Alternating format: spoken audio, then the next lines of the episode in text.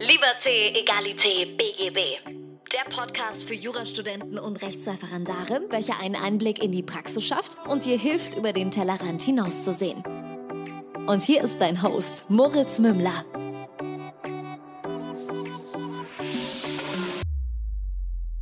Servus und herzlich willkommen zu einer neuen Folge von Liberté, Egalité, BGB. Heute haben wir eine kleine Änderung. Ähm, ich heiße zwar immer noch Moritz Mümmler und das ist dein Podcast für Jurastudenten und Rechtsreferendare. Allerdings ist es eine kleine Sonderfolge. Und zwar sitze ich hier in meinem Büro mit dem kleinen süßen Ansteckmikrofon und äh, sitze hier vor dem Computer, weil ich möchte mir heute mit dir zusammen etwas anschauen. Und zwar das Infektionsschutzgesetz.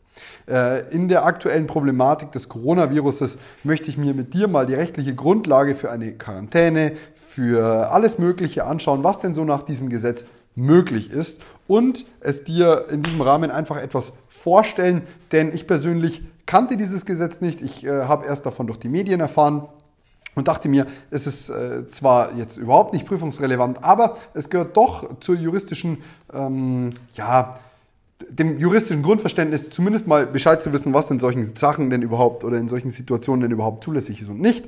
Denn ähm, ihr werdet definitiv äh, bestimmt bald von euren Verwandten gefragt werden, darf man das? Äh, in Bayern sagen wir, darf der das? Aber äh, das tut nichts zur Sache. Steigen wir gleich voll ein. Also wenn ich jetzt das bei Google eingebe, das Infektionsschutzgesetz, dann kommt hier direkt ähm, eine, ein kurzer äh, Teil, der mir praktisch sagt, am 01.01.2001 wurde das Ganze in Kraft gesetzt und es geht um alle meldepflichtigen Krankheiten in Deutschland und stellt das Ganze auf eine neue Basis.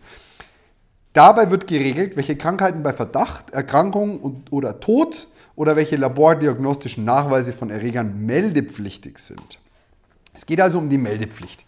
Schauen wir uns doch mal Paragraph 1 des Gesetzes an. Übrigens für alle Neulinge hier, wenn ihr ein neues Gesetz anschauen müsst, im ähm, Examen, in einer Prüfung oder wie auch immer, lohnt es sich, Paragraph 1 des jeweiligen Gesetzes zu lesen, denn dort steht meistens der Zweck.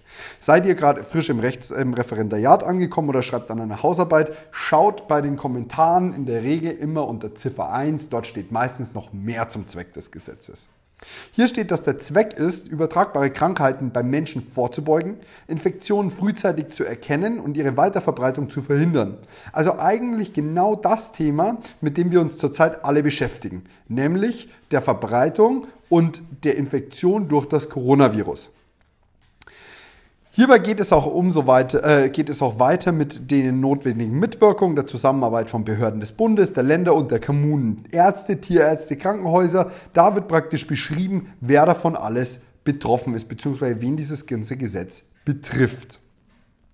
In Paragraph 2 haben wir einige Krankheitsbestimmungen ähm, und äh, beziehungsweise Begriffsbestimmungen. Das, ähm, hier werden wir nicht zu tief eingehen.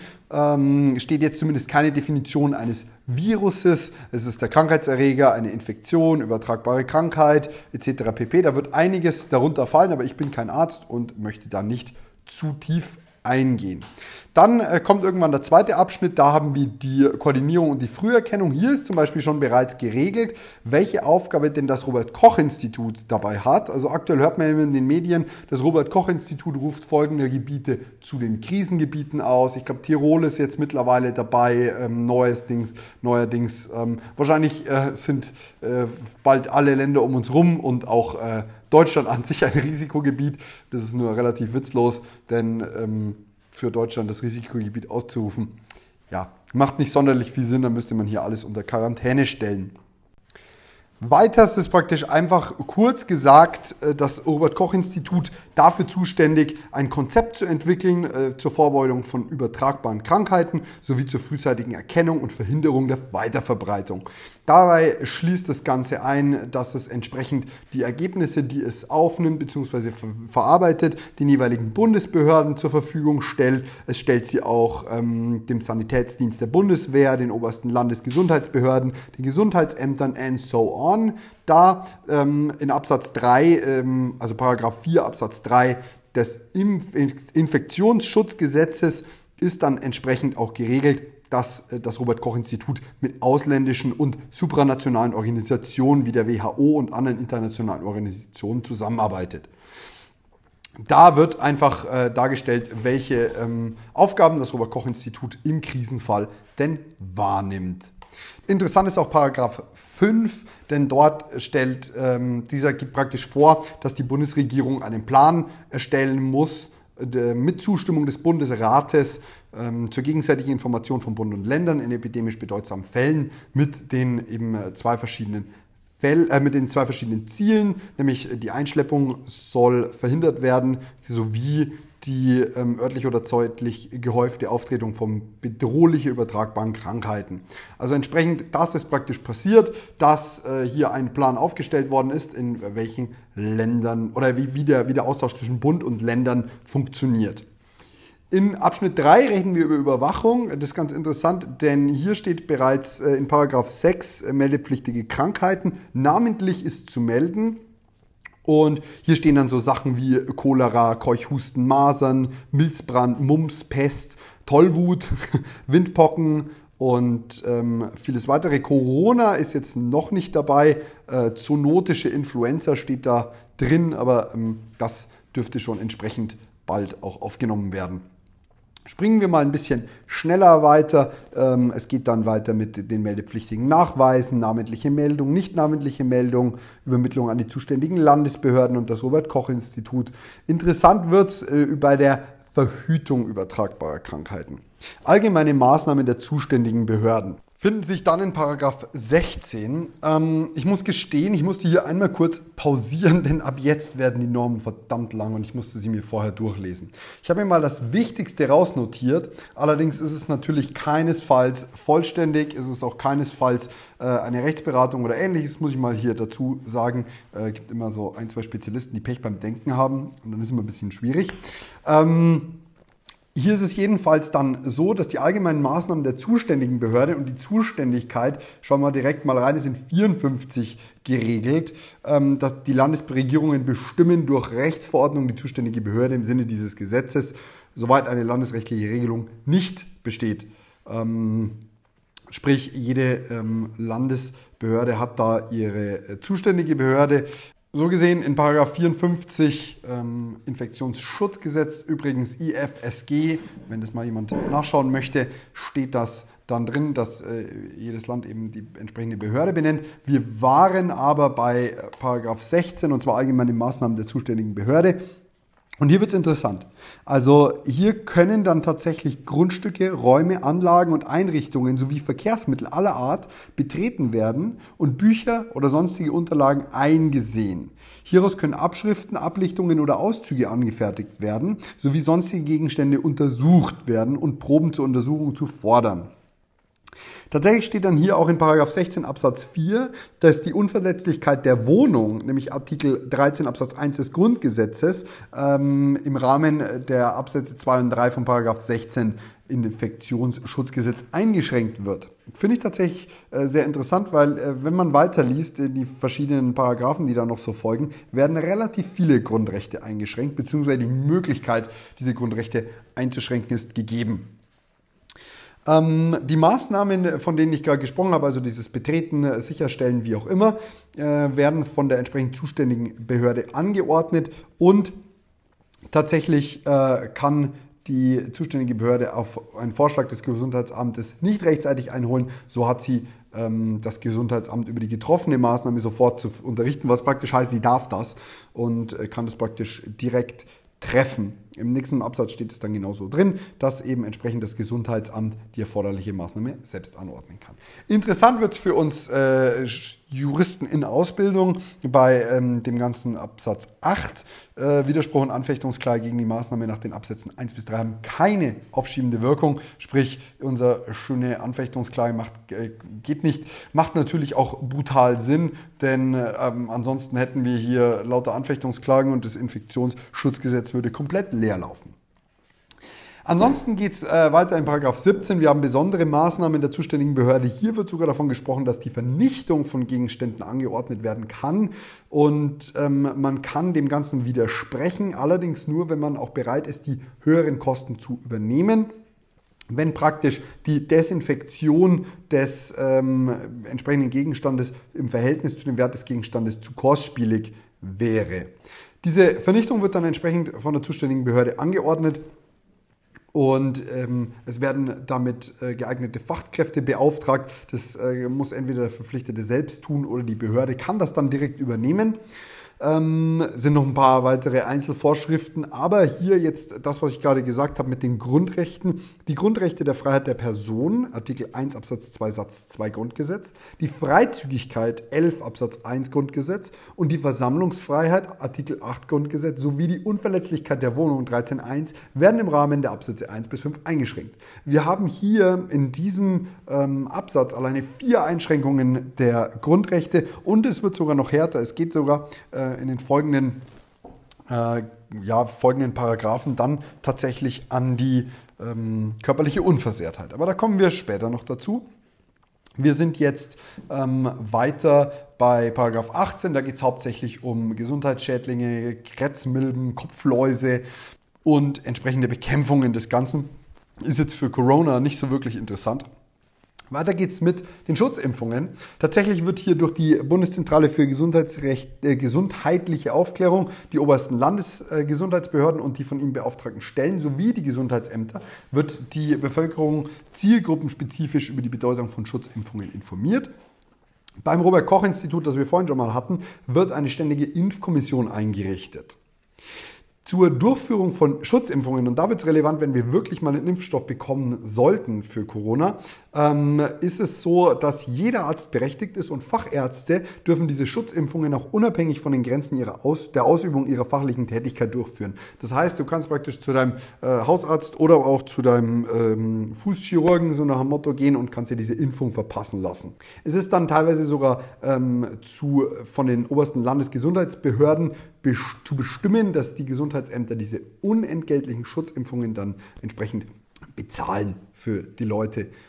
Hinzu kommt, dass das Bundesministerium für Gesundheit ermächtigt wird, durch Rechtsverordnung mit Zustimmung des Bundesrates anzuordnen, dass bedrohte Teile der Bevölkerung an Schutzimpfungen oder anderen Maßnahmen der spezifischen Prophylaxe teilzunehmen haben. Das bedeutet, ihr könnt tatsächlich, ähm, wenn es relevant ist, ähm, zu einer Impfung gezwungen werden. Hier haben wir es dann im Folgenden, dass in Absatz 14 ähm, des Paragraphen 20, von dem wir gerade gesprochen haben, mit der gezwungenen Impfung eben das, äh, Recht, das Grundrecht der körperlichen äh, Unversehrtheit äh, nach Artikel 2 Absatz 2 Satz 1 ähm, eingeschränkt wird.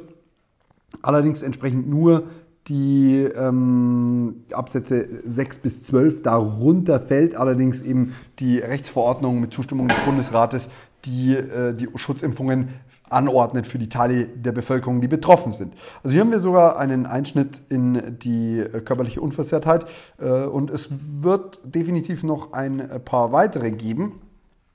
Wir springen dann mal in Paragraph 21, nämlich die Impfstoffe. Und es dürfen grundsätzlich Impfstoffe verwendet werden, die Mikroorganismen enthalten, welche von den Geimpften ausgeschieden und von anderen Personen aufgenommen werden können. Das Grundrecht wird entsprechend, da auf körperliche Unversehrtheit wird entsprechend insoweit auch eingeschränkt. Ich persönlich bin kein Arzt. Ich kann nicht sagen, was das bedeutet, äh, wenn Mikroorganismen äh, ausgeschieden werden. Äh, das möchte ich gar nichts dazu sagen, aber das könnt ihr den nächsten Arzt, der euch so über den Weg läuft, einmal fragen.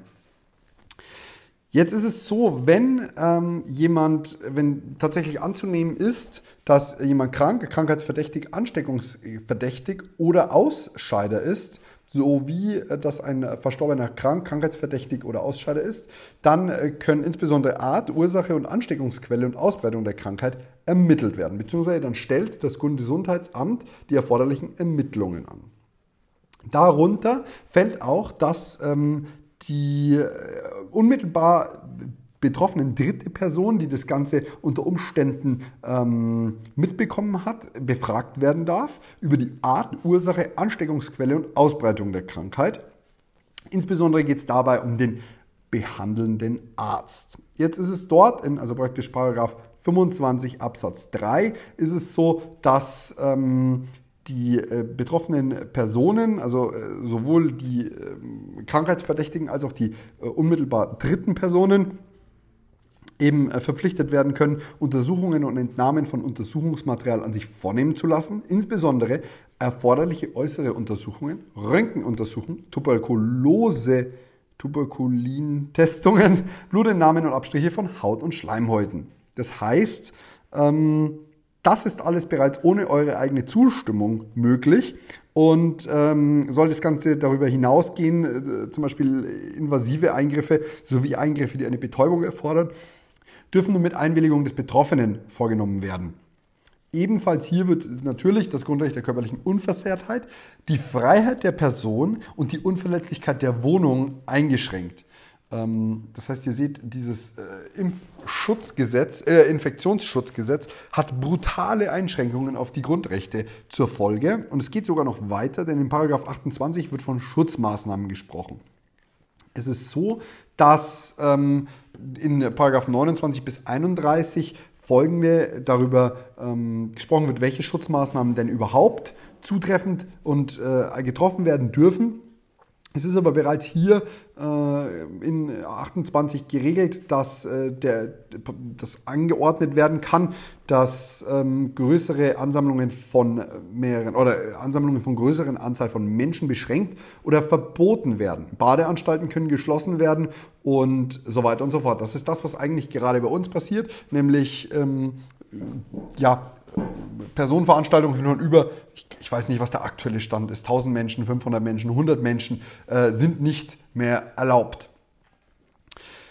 Hier in dieser, äh, in dieser Norm wird praktisch die Versammlungsfreiheit eingeschränkt, die Unverletzlichkeit der Wohnung und äh, entsprechend geht es hier praktisch nur darum, dass Schutzmaßnahmen getroffen werden dürfen. Jetzt äh, sprechen wir mal über die einzelnen Schutzmaßnahmen. Zum einen ist die Beobachtung äh, nach 29 Infektionsschutzgesetz äh, zulässig. Das bedeutet, dass äh, man als betroffene Person, nämlich Kranker, Krankheitsverdächtiger, Ansteckungsverdächtiger und Ausscheider. Also sprich, ansteckungsverdächtig ist schon relativ weit. Wenn, wenn ich mir mal annehme, das sind die ganzen Leute, die in Tirol waren, äh, beziehungsweise Südtirol war ja das als erstes, da äh, kann tatsächlich schon eine Beobachtung angeordnet werden.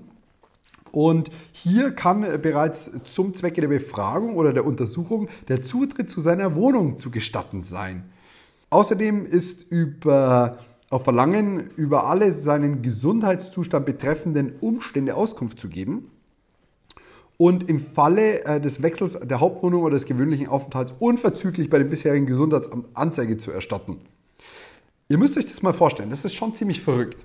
Ihr kommt aus einem Risikogebiet wieder, was das Coronavirus betrifft, und könnt auf einmal unter Beobachtung gestellt werden mit jeglichen, äh, es wird auf jegliche datenschutzrechtlichen Gesichtspunkte erstmal ja, gepfiffen. Es ist, äh, ihr, ihr, werdet überwacht, ihr, es kann sein, dass ihr Meldungen erstatten müsst, wenn ihr nicht mehr in eurem Hauptwohnsitz seid. Also es sind schon sehr, sehr starke Einschränkungen. Wir kommen später auch mal zu den Strafen, die blühen, wenn man das Ganze nicht macht. In Paragraph 30 ist wohl das, wovor wir aktuell alle Angst haben, beziehungsweise Angst ist so äh, schwierig, weil ich persönlich weiß jetzt nicht, ob ich davor Angst habe, aber das praktisch bei uns ansteht, das ist nämlich die Quarantäne. Quarantäne für diesen Fall ist jetzt erstmal nur angeordnet für Leute, die an Lungenpest ähm, erkrankt sind oder von Mensch zu Mensch übertragbaren Hämorrhagien hagischen Fieber erkrankt oder dessen verdächtig sind, sind unverzüglich in einem Krankenhaus einzu, einzurichten. Ähm, grundsätzlich äh, bezieht sich aber dieser ganze Paragraph darauf, dass eben entsprechend in einem Krankenhaus äh, oder in einer geeigneten anderen Einrichtung äh, die Person eben von den anderen Menschen abgesondert wird. Und dies gilt auch für Ansteckungsgefährdete, können auch in einer geeigneten, abgeschlossenen Einrichtung abgesondert werden. Das Grundrecht der, äh, Grundrecht der Freiheit der Person kann soweit eingeschränkt werden. Klar. Entsprechend ist es auch so, dass die Anordnung des Krankenhauses oder der sonstigen Absonderungseinrichtung zu befolgen ist und die Maßnahmen zu dulden sind, die ähm, für einen ordnungsgemäßen Betrieb der Einrichtung oder der Sicherung des Unterbringungszweckes dienen. Sollte das Ganze nicht ähm, entsprechend äh, gut wahrgenommen und durchgeführt werden. Also sollte man sich seiner Quarantäne widersetzen, kann man tatsächlich in einer geschlossenen Einrichtung untergebracht werden, ähm, sprich eingesperrt. Tatsächlich ist es auch so, dass das Postgeheimnis ähm, und das Brief- und Postgeheimnis ähm, eingeschränkt wird, nämlich Artikel 10 des Grundgesetzes. Äh, da geht es praktisch darum, dass äh, für den Betroffenen eingehende oder von ihm ausgehende Pakete und schriftliche Mitteilungen in seinem Beisein geöffnet oder zurückgehalten werden, soweit dies zur Sicherung des Unterbringungszwecks erforderlich ist. Das Ganze gilt allerdings nicht äh, für Postsendungen von Gerichten, Behörden, gesetzlichen Vertretern, Rechtsanwälten, Notaren und Seelsorgern, ähm, dürfen weder geöffnet noch zurückgehalten werden. Äh, sprich, hat einfach mit dem ähm, besonderen Schutz äh, dieser ja, Geheimnisse, die da ähm, potenziell geliefert werden, zu tun. Allerdings äh, bin ich mir jetzt nicht ganz sicher, was das bedeuten soll. Ich habe auch keinen Kommentar dazu. Postsendungen an solche Stellen oder Personen dürfen nur geöffnet oder zurückgehalten werden, soweit dies zum Zweck der Entseuchung notwendig ist. Also ich verstehe das so, dass wenn du deine Post an den Rechtsanwalt schicken möchtest, darf sie nur geöffnet oder zurückgehalten werden, wenn das Ganze dem Zweck der Entseuchung dient. Ähm, ob ich das jetzt richtig verstanden habe oder nicht, bin ich leider nicht ganz sicher und kann ich nicht hundertprozentig sagen. Dafür müsste ich noch einen Kommentar schauen. Der fehlt mir leider zum Infektionsschutzgesetz. Aber wie gesagt, hier werden wieder einige Grundrechte eingeschränkt. Allerdings hat äh, Arzt und die Pflege ähm, freien Zutritt zu den abgesonderten Personen. Seelsorger oder Urkundsbeamten muss praktisch entsprechend den Zutritt gestattet werden, aber bestimmte Maßregeln oder Verhaltensmaßregeln wird, wird geachtet. So, gehen wir äh, noch eines weiter in das berufliche Tätigkeitsverbot. Die zuständige Behörde kann Kranken, Krankheitsverdächtigen und Ansteckungsverdächtigen ähm, bestimmter beruflicher Tätigkeiten ganz oder teilweise untersagen. Das ähm, wird tatsächlich relevant. Man stelle sich vor, ich äh, bin hier und repariere iPhones, werde, komme aus Tirol oder Südtirol zurück und ähm, es heißt, ähm, Entschuldigung, Sie sind äh, gefährdet. Sie werden ab sofort keine Telefone mehr reparieren. Dann äh, schaue ich erstmal blöd aus der Wäsche. Allerdings ist das wohl sehr richtig. Also wir wollen hier jetzt nicht in diesem Podcast über die Richtigkeit des äh, Infektionsschutzgesetzes diskutieren. Dazu fehlt mir ehrlich gesagt die medizinische Kompetenz und auch die Weitsicht, diese Folgen, die das hat, wenn man es nicht macht, abzusehen. Ich möchte euch einfach nur so ein bisschen erzählen, was denn in diesem Gesetz so drin steht. Ich empfehle euch da mal reinzuschauen. Es ist wirklich echt lang, ähm, wenn ihr darauf keinen Bock habt. Ich habe es für euch getan, ich habe meine Recherche gemacht und entsprechend habe ich da euch ein bisschen die Arbeit abgenommen, denn ich fand es sehr, sehr interessant. Wir gehen gleich noch in Teil 2 rein. Ich möchte einfach hier ganz kurz den Moment nutzen und ähm, auf zwei Sachen hinweisen. Zum einen suchen wir aktuell gerade Blogger für The Loyal One. Schickt da einfach eine E-Mail-Adresse, wenn du einen Jura-Blog hast, an lina at theloyalone.de. Dann äh, kannst du unser neues Produkt, das absolut geheim ist, testen und ähm, gegebenenfalls gibt es auch eine Schönfelder Tasche. Und wenn wir schon beim Thema Schönfelder Taschen sind, es gibt aktuell minus 20% mit dem Code Semesterstart. So, wir gehen wieder weiter rein in den Podcast, äh, beziehungsweise ins Thema, weil äh, wir sind weiterhin noch voll drin. Und äh, es geht praktisch noch ähm, weiter mit den äh, Ermächtigungsmöglichkeiten die, äh, der Landesregierungen. Diese werden nämlich ermächtigt unter den Voraussetzungen nach 32 ähm, für die Maßnahmen nach 28 bis 31, was wir gerade gehört haben, also äh, Quarantäne, Berufsverbot und Beobachtung durch Rechtsverordnung entsprechende Gebote und Verbote zur Bekämpfung von übertragbaren Krankheiten zu erlassen. Das heißt, die Landesregierungen können Rechtsverordnungen erlassen. Dies wird auch relevant, weil die Grundrechte der Freiheit der Person, der Freizügigkeit, der Versammlungsfreiheit, der Unverletzlichkeit der Wohnung und des Brief- und Postgeheimnisses insoweit eingeschränkt werden können. Das heißt allerdings auch, dass die Landesregierungen neue Gesetze machen können, die diese Grundrechte einschränken, ohne, jetzt was ich hier bisher lesen kann, eine Limitation auf ähm, irgendwas in die Richtung. Also ich, ich sehe hier nicht, welches Limit des Ganzen vorhanden ist. Wenn wir eine Norm weiterschauen, äh, sind wir schon bei Gemeinschaftseinrichtungen. Also heißt das, dass durchaus im Einzelfall ähm, extremere Einschränkungen möglich sind. Das Ganze ist natürlich nicht so spaßig, wenn wir mal drüber nachdenken und äh, ganz ehrlich sind, könnte da schon unser schönes, tolles Grundgesetz durchaus ähm, weitreichend eingeschränkt werden. Wenn wir jetzt mal in ähm, ja, Paragraph 54 haben wir schon gesprochen, das ist praktisch die Benennung der Behörde. Allerdings wird es spannend bei der Kostenerstattung. Hier sind wir bei 56 ähm, Infektionsschutzgesetz. Hier geht es um die Entschädigung. Also wenn man praktisch seiner Arbeit nicht mehr nachgehen kann, weil man Anste äh, Ausscheider, Ansteckungsverdächtiger, Krankheitsverdächtiger oder als sonstiger Träger von Krankheitserregern ist, dann äh, bekommt man eine Entschädigung in Geld. Eine Entschädigung erhält nicht wer praktisch durch die Inanspruchnahme einer Schutzimpfung oder ähm, einer speziellen Prophylaxe, die gesetzlich vorgeschrieben ist oder eben örtlich empfohlen wird, wer diese hätte vermeiden können. Ähm, die Entschädigung bemisst sich in, nach der Höhe des Verdienstausfalls. Der ist für die ersten sechs Wochen in der Höhe des gesamten Verdienstausfalls gewährt und äh, von Beginn der siebten Woche an in Höhe des Krankheitsgeldes. Sprich, wie ähm, als wäre man ganz normal krank geworden. In Absatz 4 ist praktisch ähm, definiert, dass bei einer ähm, Existenzgründung oder geregelt definiert ist da in dem Fall das äh, falsche juristische Wort, dass bei einer Existenzgefährdung die Entschädigungsberechtigten ähm, während des äh, Verdienstausfallzeiten den Mehraufwand im angemessenen Umfang von der zuständigen Behörde erstattet bekommen können. Und tatsächlich ist es so, dass bei Selbstständigen wenn die Kosten weiterlaufen und eben nicht äh, gedeckte Betriebsaufgaben vorhanden sind, können diese in angemessenem Umfang erstattet werden. Ich empfehle dir, wenn du betroffen bist, schau einfach mal in Paragraph 56 rein. Äh, das werden wahrscheinlich die wenigsten hier sein, deswegen werde ich ihn nicht komplett aufarbeiten. Aber es gibt umfassende Entschädigungsregelungen.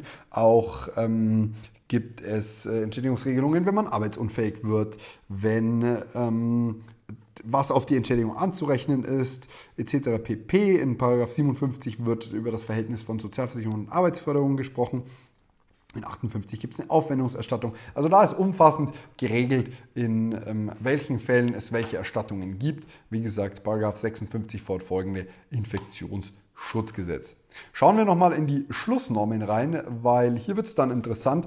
Die Kosten nach 59 ähm, gibt eben entsprechende ähm, Kostenregelungen noch für äh, praktisch die ähm, Kosten, die aus öffentlichen Mitteln zu bestreiten sind, wenn sie eben nicht äh, die von der Maßnahme betroffene Person oder einen anderen Kostenträger zur Kostentragung verpflichten. Das heißt irgendwie ähm, nach Nummer 1 die Kosten für die Übermittlung der Meldungen ähm, von meldungspflichtigen Krankheiten, die Kosten für die Übermittlung der Meldung nach meldungspflichtigen Nachweisen von Krankheitserregern etc.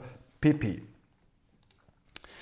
So, jetzt kommen wir in den wohl interessantesten Teil, äh, wie ich persönlich finde, nämlich die Straf- und Bußgeldvorschriften. Die finden sich in Paragraph 73 und hier ist ähm, praktisch sehr vieles geregelt in Absatz 1 und Absatz 2, was eben Ordnungswidrigkeiten sind. Spezieller wird das Ganze allerdings in äh, 74. Dort ist geregelt, ähm, was mit Freiheitsstrafe bestraft wird. Und tatsächlich kann es bis zu fünf Jahre geben, wenn äh, eine in 73 Absatz 1 und äh, dort sind einige Nummern aufgelistet, also hier Nummern 1 bis 7, 11 bis 20, 22, 22a, 23, 24, bezeichnete vorsätzliche Handlung begeht und dadurch eine in 6 genannte Krankheit oder einen in 7 genannten Krankheitserreger verbreitet. Das heißt, wenn man vorsätzlich gegen eine der ähm, verschiedenen Vorschriften in dem, in dem äh, Infektionsschutzgesetz verstößt und dadurch eben eine äh, in Absatz 6 und ähm, äh, in Paragraph 6 und Paragraph 7 genannten Krankheitsträger weiter verbreitet, dann kann es tatsächlich eine, eine Freiheitsstrafe geben. Fraglich ist nur das Ganze, ähm, wie das läuft mit dem Coronavirus, der aktuell laut der Fassung vom 14. Ähm, März äh, noch nicht in Gesetzen im Internet ähm, beim äh, Infektionsschutzgesetz dabei steht. Das heißt, fraglich, ob ihr tatsächlich eine Strafe für das Verlassen von Quarantäne oder wie auch immer bekommen könnte. Dazu möchte ich mich nicht weiter äußern, weil ich einfach nicht hundertprozentig sicher bin. Allerdings stehen dort eben entsprechend die möglichen Strafen drin. Ein genaues Bußgeld wird nur beziffert, da von bis 2500 Euro oder bis 25.000 Euro. Ähm, nämlich äh, gibt es ein paar Normen, die eben nur 2500 sind und die anderen 25.000. Ja, das ist zehnfache, geht schon ein bisschen was. Tatsächlich gibt es noch weitere Strafvorschriften. In 75 mit einer Freiheitsstrafe bis zu zwei Jahren oder mit Geldstrafe wird bestraft. Wer eben entsprechend eine Quarantäne verlässt, ein Berufsverbot nicht einhält oder wenn ich jetzt mich nicht ganz irre, schauen wir nochmal schnell rein, welche, welcher Paragraph das tatsächlich war. Es geht nämlich um 28, 30 oder 31, nämlich die Schutzmaßnahme nicht ähm, mit sich machen lässt bzw. nicht befolgt, dann die Quarantäne verlässt oder entsprechend das berufliche Tätigkeitsverbot missachtet. Es gibt hier auch noch eine äh, Strafbarkeit für die Fahrlässigkeit, nämlich in 75 Absatz 4. Da geht es um Absatz 1 und 2, nämlich äh, gerade das, was ich äh, beschrieben habe bezüglich der Quarantäne, des Verstoßes und des Verstoßes gegen das Tätigkeitsverbot sowie ähm, der, was war es nochmal, Sekunde, Schutzmaßnahmen. Gibt es äh, bei der Fahrlässigkeit eine Freiheitsstrafe bis zu einem Jahr oder Geldstrafe? Tatsächlich ist ganz lustig, hier steht auch drin, ohne Erlaubnis nach 44 äh, Krankheitserreger verbringt, aufführt, ähm, ausführt, aufbewahrt oder abgibt. Ich stelle mir das Ausführen zwar jetzt ein bisschen komisch vor mit einem, mit ein bisschen Bild von einem Hündchen an der Leine, aber gut, das ist wohl wieder nur mein kranker Humor. Ähm, wir sind jetzt soweit durch, durch das äh, gesamte Gesetz. Es war nur ein Schnelldurchlauf, hat äh, dennoch seine Zeit gedauert. Ich hoffe, ihr nehmt es mir nicht übel, wenn ähm, hier nicht alles auf hundertprozentige Korrektheit beruht. Das liegt auch daran, dass ich mir dieses Gesetz nur äh, durchgelesen und für euch zusammengefasst habe. Das heißt, ich habe keinerlei Rechtsprechung gelesen, ich habe keine Artikel gelesen, ähm, ich habe keine juristischen Zeitschriften gewälzt oder auch äh, keine Kommentare dazu gelesen. Ich wollte einfach zu der aktuellen Thematik mal die Rechtslage ein bisschen beleuchten und jeder, den das äh, weiter interessiert, muss sich wohl das Gesetz mal selbst durchlesen und die entsprechende juristische Recherche betreiben. Es war mir jedenfalls eine Freude, ähm, so viel über das äh, Coronavirus in rechtlicher Hinsicht diesbezüglich lernen zu können und ich hoffe, euch geht es allen gut. Ähm, wascht eure Hände, desinfiziert sauber und dann wünsche ich euch einen ganz schönen Sonntag. In diesem Sinne bleibt alle gesund und wir hören uns nächste Woche wieder mit einer Folge, die nichts mit irgendeiner Panikmache oder ähm, Coronavirus oder wie auch immer zu tun hat. Denn wie ihr wisst, Panik ist scheiße, bringt nichts. Rationale Entscheidungen äh, lösen das alles für euch. In diesem Sinne, bis bald, macht's gut, Servus, ciao.